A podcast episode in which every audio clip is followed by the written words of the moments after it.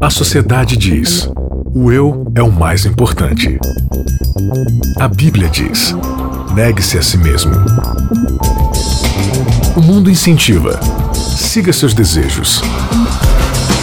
Jesus convida: siga-me. A cultura diz: pense igual, seja igual, conforme-se. O cristianismo diz: não se conforme com os pensamentos deste século. Contra a cultura. O Evangelho clama pelo diferente. Começando mais um Contra a Cultura e é especial. Este contra a cultura é contra a cultura. Como, Como assim, assim? Zaque? Você já deve estar se perguntando. Ó, a Mayara já está se questionando ali. Como assim?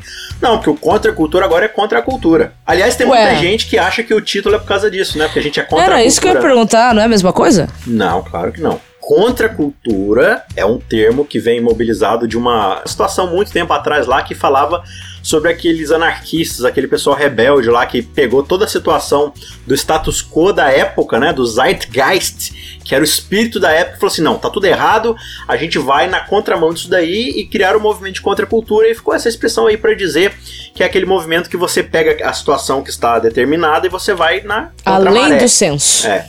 Você, você vai questionar o status quo, é basicamente isso. E você observa, né, no cristianismo, que na verdade a Bíblia é contracultural, o evangelho é contracultural. Porque o evangelho ele vai observar o status quo do mundo pós-pecado e vai falar assim: não, a gente não se conforma com essa situação. Um dos nossos versos chaves ali da, da nossa vinheta de abertura é: não se conforme com o pensamento desse mundo, não se conforme com a ordem imposta, porque a ordem imposta é a ordem de pecado. Então é essa ordem que se questiona. Agora, terminar de fazer a introdução aqui, né? Vanédia, Sim, por favor. tudo bom com você? Oi, Oi, tudo certo, filho? Obrigado tudo por participar mais desse episódio com a gente. E você, Mayara, tudo certo? Tô certinho. Então, beleza. A gente tá aqui na série Como Então Viveremos, né? Indo pro nosso 11 primeiro episódio. E aqui a gente vai falar sobre a questão da família demonstrar fé. E a fé, ela é um termo muito amplo, né? Que dependendo da semântica que você utilizar, ela pode significar uma coisa, às vezes você pode estar falando de uma outra coisa. Fé é uma coisa muito específica na Bíblia, mas às vezes a gente usa a palavra para falar de coisas diferentes, né? E esse guia de estudos ele fala especialmente sobre a questão da cultura. E aí eu falo, a gente como contra a gente tem um certo sentido, uma certa missão como cristãos, que é questionar assim, o status quo. Agora, isso significa, Vanédia, que a cultura é algo pernicioso que deve ser evitado pelo cristão a todo custo? Ou existe um meio termo aí, existe um meio do caminho pra gente encontrar? Cultura é um reflexo do que o ser humano é. Certo? Então, pra gente entender a cultura, a gente tem que entender o que é o homem. Uhum. E o homem é imagem de Deus. Porém, uma imagem de Deus desfigurada, manchada, maculada pelo pecado.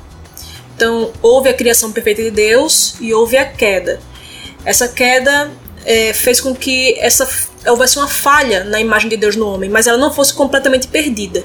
De modo que você tem a cultura que é uma soma de sermos a imagem de Deus, mas uma imagem manchada pelo pecado. Então nós vamos ter daí coisas boas e coisas más na cultura, coisas que devemos receber da cultura e coisas que devemos rejeitar da cultura, né?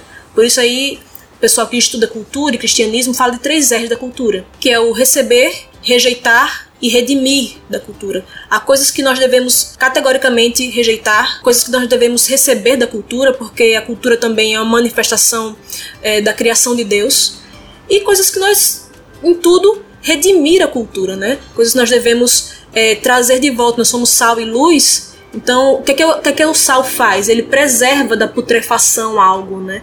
Então a gente vai também preservar da putrefação a cultura, para que ela não se degenere cada vez mais. Então a gente tem que ter uma relação com a cultura, mas uma relação crítica com ela, né? É, lembrando que cultura também dentro do contexto filosófico é entendido como para se formar uma cultura, você precisa ter valores, princípios e regras. Então, em cima disso que a Van, em cima disso que a Van tá trazendo, existem então valores, princípios, regras que precisam ser redimidos, valores, princípios, regras que precisam ser recebidos e valores e princípios, regras que precisam ser rejeitados, uhum. né? Afinal das contas, Deus havia criado uma cultura perfeita, mas essa cultura se tornou imperfeita por causa da infestação chamada pecado, né? É, é, e no centro, no cerne, na essência de cada cultura, você tem aquilo que se chama de cosmovisão, que é de fato o núcleo duro ali, aquilo que é essencial para você formar. Porque o que, que vai ser a cultura, na verdade? Cada indivíduo ele tem uma percepção da realidade E essa percepção, ela é guiada, ela é vista através, como você falou, né, Mayara, de valores que se tem, de princípios que se tem, né? E isso vai te levar a ações, produções. Você vai agir de um determinado momento e produzir de determinada forma né? E quando você pega esses indivíduos e soma num coletivo que a gente chama de sociedade, você vai ter ali o que se chama de aquela é a cultura daquela sociedade, né?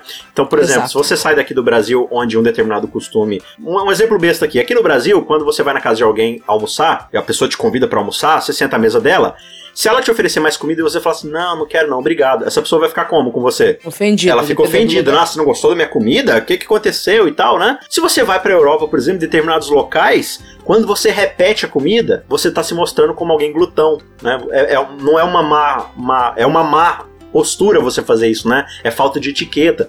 Então, isso é um determinado comportamento que existe dentro de uma cultura. Quando a gente fala de cultura em determinados contextos, a gente pensa muito em só na produção cultural, por exemplo, música, filmes, né, é, é. livros e tudo mais, que não deixa de ser uma produção cultural, ou seja, é a produção daquele contexto. Então tem aquela discussão, né? Ah, mas a música clássica é cultura, funk não é cultura.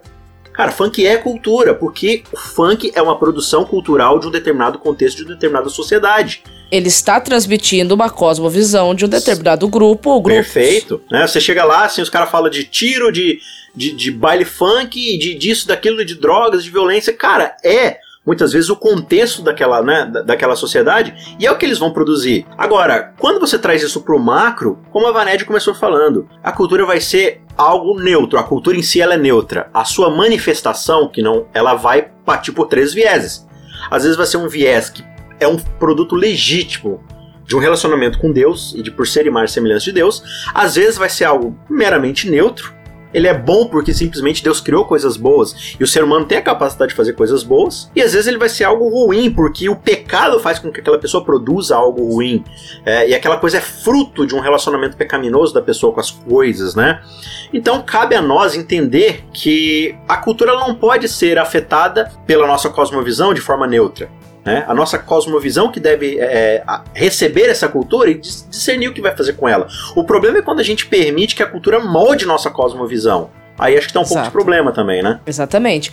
Aí na Bíblia você vai encontrar textos dizendo que nós não devemos nos amoldar o modus operandi, a forma de viver do presente século. Paulo escreveu isso, ele tinha o contexto que ele escreveu isso lá em Roma, mas a gente pode aplicar isso à nossa realidade hoje. Sim. E aí entra a questão que já foi mencionado: o que, que eu recebo, o que, que eu rejeito, o que, que eu redimo. Uhum. A gente tem que é, também tomar cuidado com a, quando se trata dessa questão de cultura, do, daquilo que você já comentou, amigo, em alguns episódios an, é, anteriores. A questão dos anos dourados, uhum. né? A questão do. A, a, cultura no passado era melhor, a, a, música no passado era melhor, as pessoas no passado eram melhores, enfim. A gente tem um certo esnobismo cronológico muitas vezes. Como é né? é que é? Repete. Um esnobismo cronológico. Esnobismo cronológico, fica aqui essa Anota frase. Aí. Né? Esnobismo é. cronológico. Só aqueles aqueles PowerPoint que você bota aquelas word art toda colorida de arco-íris. Esnobismo cronológico.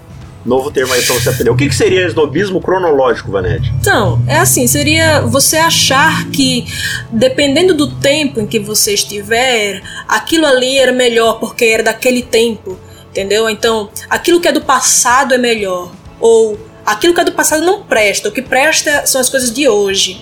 Isso tem uma série de de coisas que vão transbordar, por exemplo, na família, porque às vezes você vai ter um conflito geracional e os pais vão achar que aquilo que era da época deles era melhor e dos filhos não presta e vice-versa, né? Ah, meus pais não sabem de nada.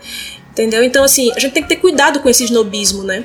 A gente tem que olhar as coisas pelo que elas são e não pelo tempo que ah, elas têm. Elas, porque são novas ou porque são velhas. Tem uma frase que diz assim: uma antiga tradição pode muito bem ser um antigo erro. Não é porque Verdade. aquilo é tradicional que é correto, e não é porque é novo, porque é novidade que é correto também. E nem por isso é errado também. É, a gente tem uma série de conflitos que acontecem porque a gente não entende essas diferenças geracionais. Às vezes, diferenças de, de criação. Né, também, às vezes a pessoa é criada de uma forma diferente da sua e aquilo, tudo aquilo que você acha estranho, você acha, ah, isso aí é pecado. Isso acontece por quê também? Por uma falta de intimidade com a palavra. E aí a Exatamente. gente não consegue discernir aquilo que é essencial, né? Como dizem que Agostinho falou, né? No essencial, unidade, no não essencial, diversidade e em todas as coisas caridade, em tudo amor. Agora, como é que eu vou saber o que é essencial e o que não é essencial? Pela palavra. A gente muitas vezes quer saber o que é essencial e o que não é essencial pela minha cultura, pelo aquilo que eu estou acostumada. Ah, eu sempre vi assim, então o certo é assim. E não é, às vezes a gente usa, né, um certo zelo para com ah, essa coisa que os jovens estão fazendo está errado, ou as coisas que os velhos faziam está errado, como uma forma de maquiar a nossa falta de intimidade com a palavra. É, conhecendo a palavra, conhecendo o evangelho, que eu vou saber aquilo que eu vou redimir, aquilo que eu vou rejeitar, aquilo que eu vou receber da cultura. Mas a gente não quer isso, a gente quer a coisa fácil, então é muito mais fácil dizer: isso não presta porque é de outro tempo, isso não presta porque é de agora. É, por exemplo, quando a gente chega numa comunidade, né, numa igreja, lá existe uma cultura, não existe? Geralmente nas comunidades existe. existem culturas. Então você chega numa igreja e as pessoas se vestem de determinada forma, elas cantam músicas de determinado estilo, né? Elas têm um determinado tipo de liturgia. Tudo isso é o quê? É uma manifestação da cultura daquela comunidade. E assim, claro, existe dois lados aqui. Primeiro existe um lado de que essa igreja tem que ter sensibilidade e maturidade de entender que aquela é a cultura deles, mas que aquilo ali não é uma determinação necessariamente bíblica. Ah, então se não é uma determinação bíblica, tá errado? Não. Não necessariamente. Deus ele falou assim: olha, eu quero o teu coração. Agora, a forma de você manifestar seu louvor, a sua gratidão, a sua alegria de se relacionar comigo, isso aí é com você. Eu te dei criatividade, eu te dei liberdade. Então, se a igreja gosta de ter uma música daquele jeito, né, mais, é, mais tranquila, mais cadenciada, né, daquele estilo mais saudosista, não há nada de errado nisso. Só que aí vem um erro. De você receber pessoas e falar assim: não, aqui é assim, sempre foi assim, não vai ser, e não importa, você é visita, você chegou agora, você é, você é um membro novo, se conforma de não receber aquela pessoa e tentar se adaptar para receber novas pessoas. Por outro lado, também a gente tem uma reclamação muito recorrente de jovens de chegar naquela comunidade e falar assim: ah, isso aí é coisa de velho, a gente não quer, a gente vai impor nossa vontade. E aí existe erro dos dois lados né? A gente não tem essa maturidade de entender assim, não, a cultura é importante porque ela define aquilo que está muito intrínseco ao ser humano, aos valores do ser humano. Então, assim, por esse lado, você tem que ter paciência para aos poucos tentar, por que não, mudar essa cultura, melhorá-la, quem sabe adaptá-la, ok. Mas também de saber respeitar o tempo dos outros. E do outro lado a mesma coisa. Existe uma diferença entre o que é cultural e o que é um princípio bíblico, né, Mayara? E aí a gente fica preso no que é cultural, a gente ignora os princípios bíblicos, a gente não se importa muito com eles, mas a gente se prende no que é cultural. Qual que é o problema da gente fazer esse tipo de coisa? O problema é que quando eu vivo bitolado na tradição cultural, eu corro o risco de impedir que as pessoas entrem no reino. Porque quando a gente estuda a Bíblia, a gente vai do Gênesis ao Apocalipse, a gente percebe que quando Deus ele estabelece uma aliança com a humanidade, ele estabelece essa aliança com o objetivo de restaurar a humanidade para a cultura original. Qual é a cultura original? É aquela que ele estabeleceu no Éden. Ah, Éden. Achei que era Moisés. não. não. Não é Daniel? Deus, a primeira aliança que Deus faz com o ser humano é no Éden. Mas não Entende? era as igrejas de Paulo lá? Elas não eram um exemplo clássico de cristianismo primitivo lá? A gente claro não vê. não, eram os pioneiros da igreja, nossa. Ah, é? mas de qual igreja? Da Adventista? Não. Então, assim, quando a gente vê a ideia de Deus em, em ter uma nação, em ter um povo, é porque através dessa nação e desse povo, ele quer estabelecer a cultura do reino. E a cultura do reino é uma cultura totalmente voltada para o amor, o amor ao próximo, o amor a Deus. É uma, é uma cultura totalmente altruísta, é uma cultura onde o centro, onde a primazia é sempre o outro e nunca si mesmo. Então, o que, que acontece? Quando isso se perde de vista, você acaba pegando, criando tradição ou tradições com o objetivo de preservar uma coisa que para você é particularmente especial, e nessa preservação você corre o risco de perder a essência e quando for tentar alcançar o outro com isso, você se torna um opressor. Então Jesus ele teve problema com isso quando ele veio. Por quê? Porque a tradição havia substituído a palavra diz ele pelo menos em duas ocasiões nos evangelhos. Quando a tradição substitui a palavra, aí dá ruim. Aí não tem o que fazer, porque aí é o que eu acho certo contra aquilo que você acha certo, e aí o que a palavra de ser certo já é esquecido, já é abandonado, já não é mais nem levado em conta. Só ilustrando o que eu tinha falado antes, de que a gente precisa conhecer aquilo que é essencial. Uma vez eu li que a música brasileira que tem mais versões gravadas é Asa Branca. E aí se você for ver, tem assim, centenas e centenas de versões de Asa Branca, e todas as versões dela você vai ter que ter aqueles elementos que são essenciais para a música asa branca. Agora você vai ter versões a capela, você vai ter versões no violino, no piano, enfim, no sax, de várias formas, de vários estilos musicais também. Mas todas as boas versões de Asa Branca, quando ela começa a tocar, você sabe, isso aí é Asa Branca, isso aí é aquela música. Existem elementos básicos, elementos que são inegociáveis do evangelho e que a gente precisa conhecer quais são esses elementos e muitas vezes é, a gente esquece isso, deixa de lado isso, porque aquilo ali está conforme aquilo que a gente sempre aprendeu. Então, digamos, na área da música, ah, essa música aqui, ela está com um ritmo X, um, instrumentos Y, então tá tudo certo com ela. E eu não percebo que às vezes eu nem tô entendendo sobre o que fala aquela música, mas como ela está conforme esses padrões, esses estereótipos que eu estabeleci como sendo aquilo que é o correto, e aí eu, eu deixo de é, levar em consideração a própria mensagem que está sendo passada ali. E vice-versa, se a, se a música. Não, é, ela tem esses elementos aqui, então ela é errada. Se ela me agrada, se a, a melodia é boa para mim, para eu cantar, então ela está correta. Então eu não estou levando em consideração aquilo que o evangelho diz que deve ser. Então, eu não estou levando em consideração qual é a mensagem que é passada ali. E qual Sim. é. Se, se eu estou, às vezes, entrando em conflito com pessoas de uma maneira desnecessária, porque é, eu estou achando que aquilo ali é, não é correto. E é isso aí é ir contra o evangelho ir contra a mensagem Exatamente. principal da gente, né? Não, ela, ela falou da música, a gente perde tanto tempo discutindo a estética que a gente esquece que o maior objetivo da música cristã é apresentar a teologia cristã. O que, que é a teologia de, a cristã? É a forma de ser de Cristo. Então isso se perde próprio Cristo, né, e muitos dos profetas trabalham essa questão de, tipo, de transformar uma religião completamente cultural, digamos assim, que representava ali o status quo daquela, daquela nação, daquela geração, mas que desprezava questões essenciais e básicas de como você falou, né, Mayara, da cultura do reino, amor, misericórdia, né, perdão, paciência, longanimidade, caridade, tudo mais. Serviço. Mas não, mas a gente tem um jeito certo aqui de apresentar o cordeiro, a gente tem um no seu lá, e às vezes quando uma coisa engolia a outra, né, como a gente gente vê no, nos casos de, do sacrifício lá do templo que Jesus tanto se indignou, né? Porque o propósito salvífico da questão tinha sido completamente engolida por uma cultura de corrupção que se criou ali. Outra questão aqui, por exemplo, né? Tem um verso na, na, lá em Tessalonicenses onde Paulo diz assim: é, Veja tudo e retende o que é bom. A gente pega esse texto também de um lado um pouco mais liberal para falar assim, não, tudo que existe no mundo é bom. A gente pode sempre tirar uma coisa boa da, daquela de Poliana, né? É Poliana que sim, sempre vê sim. um lado positivo em tudo. Não, então tudo tem coisa boa pra gente ver, basta você. Então assim, consuma o que você quiser da cultura e tal, porque sempre vai ter alguma coisa edificante ali para você e tal.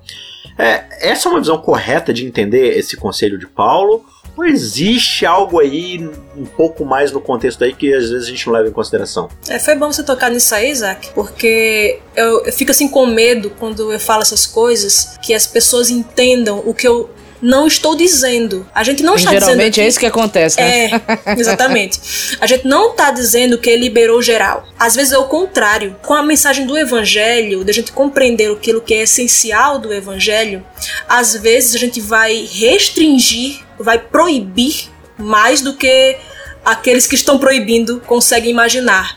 Porque, por exemplo, é, Pedro diz assim: olha, não seja o adorno da mulher aquilo que é exterior. Aí a pessoa diz: Pronto, então não posso usar adornos, não posso usar joias. Ah, nesse texto, na verdade, proíbe muito mais. Ele proíbe qualquer coisa que eu use para adornar a minha vida e que não seja um caráter. caráter né? é. Exatamente, que não seja o caráter. Então pode ser, sei lá, um, um jogo de cozinha.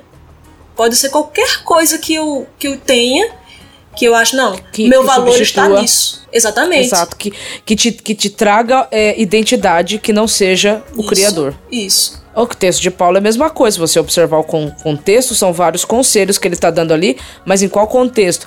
Para pessoas que estavam vivendo um imediatismo do retorno de Cristo para aqueles dias. Um, imedi um imediatismo tão grande que estavam abrindo mão das suas vidas, dos seus empregos, das suas famílias em nome de um imediatismo que o, que o Paulo nunca havia incentivado a isso. O texto ali ele está inserido dentro do contexto de quando você receber uma mensagem que vier de Deus, que você não, não apague o espírito dessa mensagem. Retenha de tudo, veja o que é bom. Mas de tudo Julgue todas as coisas, Ele tá se tá afaste do mal. Da, né? Das profecias, daquilo das que vem de Deus. Das mensagens que supostamente vêm de Deus você analisa aquilo, filtra, vê aquilo que está de acordo Exatamente. com a palavra de Deus e absorve, é porque às vezes você pode negar um conselho divino, né? É isso. Hoje a gente repara e a gente percebe que algumas coisas que a cultura está levantando como novos valores, como novos princípios, como novas regras, elas estão adentrando as famílias, né?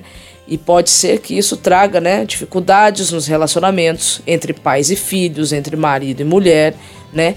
Então, o que, que a gente tem que estar tá atento? É, a gente tem que tomar muito cuidado para não estar colocando dentro do nosso círculo familiar é, coisas que são dessa cultura de agora, mas que não fazem parte da cultura que Deus estabeleceu para o bom convívio das famílias, para o bom relacionamento dos pais com os filhos, para o bom relacionamento da esposa com o esposo e vice-versa. Então, é, muita gente aplica esse verso de Paulo querendo aplicar a cultura, né? É uma aplicação, por mais que o texto bíblico não esteja se referindo a essa questão. Mas a gente precisa é, ter sensibilidade, a gente precisa ter bom senso e precisa saber e conhecer bem e observar as coisas e como disse a, a Vanedia no começo, ter sempre a vida centralizada na palavra, porque é a palavra de Deus que vai dar o veredito final sobre o que é bom ou o que não é bom, o que é decente, o que não é decente, o que tem que fazer parte, o que não tem que fazer parte, tanto na nossa vida como um todo, tanto na nossa vida como igreja e tanto como dentro dos círculos familiares, né? O que aderir, o que, que não, não aderir, até onde ir, até onde não ir.